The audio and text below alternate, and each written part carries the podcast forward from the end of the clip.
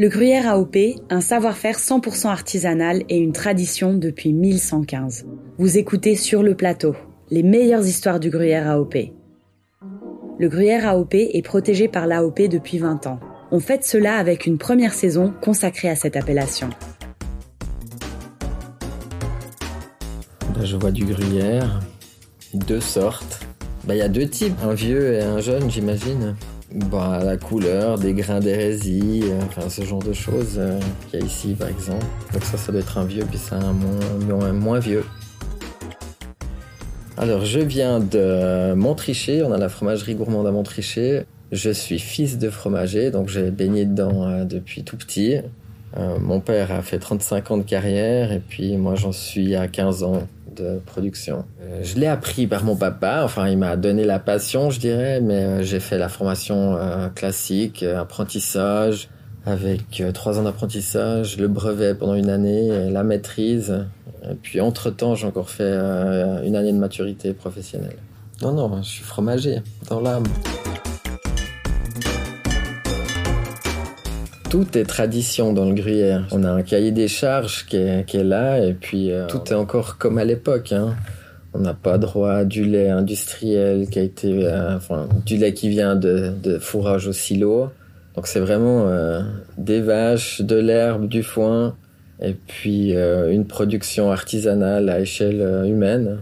Ouais, pour moi, il n'y a rien d'industriel dans ce produit. Même si les fromageries se modernisent, se mettent au goût du jour, la, fabrication d'elle-même reste euh, à l'ancienne. Bah, c'est qu'on n'est pas dans des grosses entreprises euh, qui en Europe euh, où ils transforment la quantité annuelle en un jour, quoi. On a des fromageries qui ont une taille respectable pour qu'on puisse quand même avoir un peu de personnel et quelques jours de congé. Mais ouais, ça reste des, des entreprises artisanales, quoi bah, C'est une fabrication euh, journalière avec un lait du soir, enfin une traite du soir, une traite du matin. On a un lait frais et on le transforme immédiatement après la traite.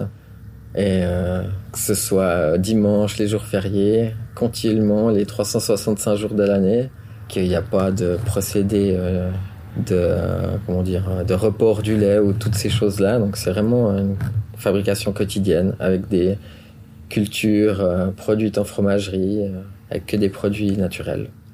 Bah, il est fabriqué dans le bassin de production. Donc on a le Jura bernois, le Jura, Jura, Neuchâtel, Fribourg et le canton de Vaud. Euh, pourquoi? Je pense bah, c'est historique, on l'a fabriqué là, et puis on continue à le fabriquer dans ces régions. Je pense que chaque région a un goût un peu différent. Je suis pas dans la région de Gruyère, mais je suis dans le bassin de production euh, de la filière. Mais euh, non, au pied du Jura.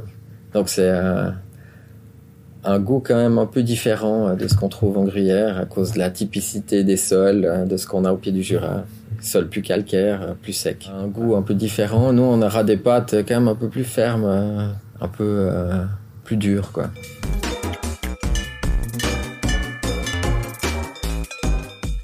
Je participe en tant que fromager et puis je défends les fromagers quand on note les fromages à 5 mois euh, à la taxation, euh, qu'on met les, les, points aux quatre critères et puis euh, bah voilà, il y a le taxateur de la filière, le l'affineur et puis un co-taxateur.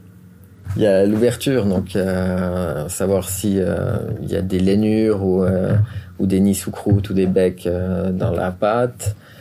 Après, ben, il y a la texture de la pâte. Euh, quel aspect là? Si elle est sablonneuse, si elle est trop fine, euh, si elle est très onctueuse, euh, délicate en bouche. Après, il y a le goût. Donc, savoir si c'est un goût trop salé, s'il y a de l'amertume, s'il y a des goûts pas purs. Et puis, il y a après les formats, la conservation, l'aspect extérieur de la meule. Ça fait 4 critères à 5 points, un maximum de 20 points. En dessous de 18 points, on est en, en 1. Enfin, premier choix, mais euh, du B, catégorie B. Donc, euh, voilà, c'est déjà pas terrible. Bah, à l'œil, ici, euh, si le morceau est bien fait, ben oui, il y a les étiquettes, il y a le marquage, il y a tout ce qu'il faut. la croûte, quand même, assez spécifique au gruyère. Alors, ça dépend lequel on prend, mais Il y a un goût de noisette souvent qui ressort hein, dans les gruyères un peu affinées. Euh, un goût assez typique, quoi.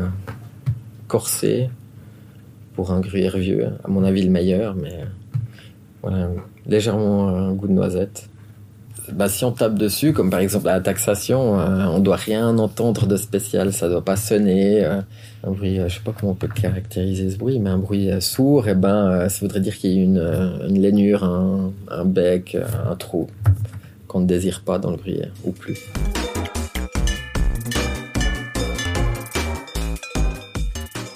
C'est la transformation que je préfère dans mon travail, vraiment la transformation du lait au fromage. Donc quand euh, on met le lait dans les cuves, qu'on met nos ferments, qu'on euh, ajoute la présure et puis que le lait tranche et qu'on le découpe, c'est vraiment cette partie qui est, extraordinaire, mais qu'on fait de moins en moins quand on est, quand on est patron. Parce que quand j'ai des gens en stage ou des gens qui viennent regarder, ils sont toujours étonnés de tout ce qu'on doit faire pour euh, produire une meule. Parce qu'ils croient que, enfin, je sais pas ce qu'ils croient en fait les gens. Si, qu'elle tombe dans un moule puis qu'elle est faite, mais je sais pas. Mais ça, c'est vrai que c'est ce qui me revient le plus souvent, qu'il y a beaucoup de travail en amont pour produire euh, un fromage. Alors la partie la plus difficile, euh, c'est d'anticiper, euh, d'anticiper notre production, de, savoir où sont les défauts potentiels. Parce que quand on va goûter notre fromage, eh ben, il y aura déjà trois mois qui seront écoulés minimum. Puis si on a des petites modifications à faire dans la recette, eh ben, il y a déjà trois mois de production. Donc c'est ouais, stressant. Ou euh, quand il y a une erreur, eh ben, elle se reporte sur plusieurs mois. Une petite pointe de sel en trop, ou, euh, une petite pointe d'amertume, ou euh, ce genre de choses. Et on corrige après en production, mais il y a déjà trois mois qui sont produits. Donc, pour concilier mon travail et ma vie de famille, ma femme a lu cette question. Elle a dit Tu dis pas n'importe quoi. C'est assez compliqué, justement, parce qu'on est pris 7 jours par, euh, par semaine, et puis ben, qu'on est passionné, donc euh, on, a envie que, la production soit au mieux, et puis ben, des fois ça prend du temps quand même sur la, famille, malheureusement.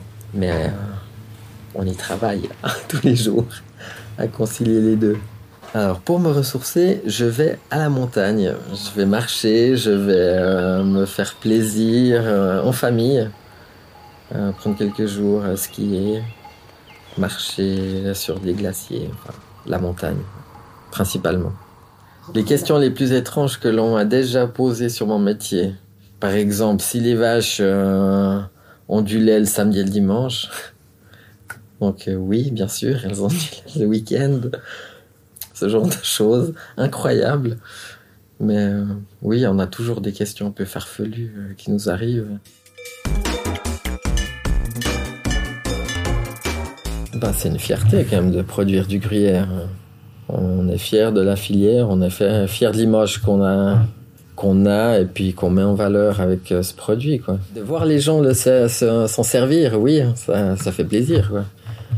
Et puis ben c'est vraiment ces dernières années où on voit que c'est vraiment un produit qui est apprécié, ben on est quand même fier de d'être un maillon quoi. On est vraiment à la transformation du produit, on n'est pas à la mise sur le marché mais on, on a vraiment fait la transformation du lait au gruyère, au produit fini. Et puis euh, voilà, c'est un fromage qu'on se lasse pas de manger, je trouve. Ça, il y a beaucoup de monde qui me le dit. Quand même.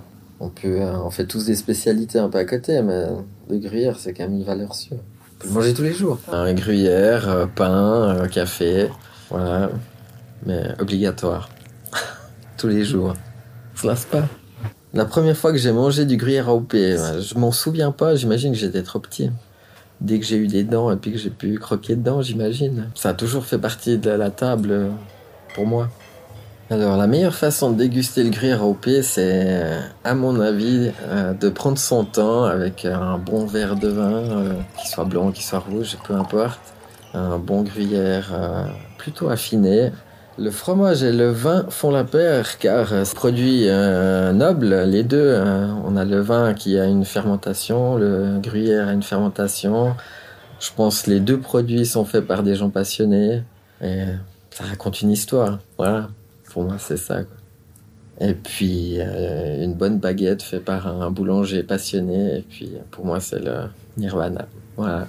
Je suis pas un grand aventurier du goût, mais quand ma femme m'a rencontré, elle a trouvé ça assez dingue que je mangeais du gruyère avec de la confiture. Mais bon, je suis, je allemand d'origine, hein, donc.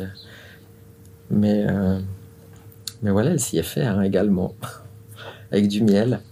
Alors comme anecdote, j'ai vu quelqu'un qui le, qui le coupait en frites, qui le trempait dans du miel et du sésame. Et étonnamment, c'est très intéressant gustativement.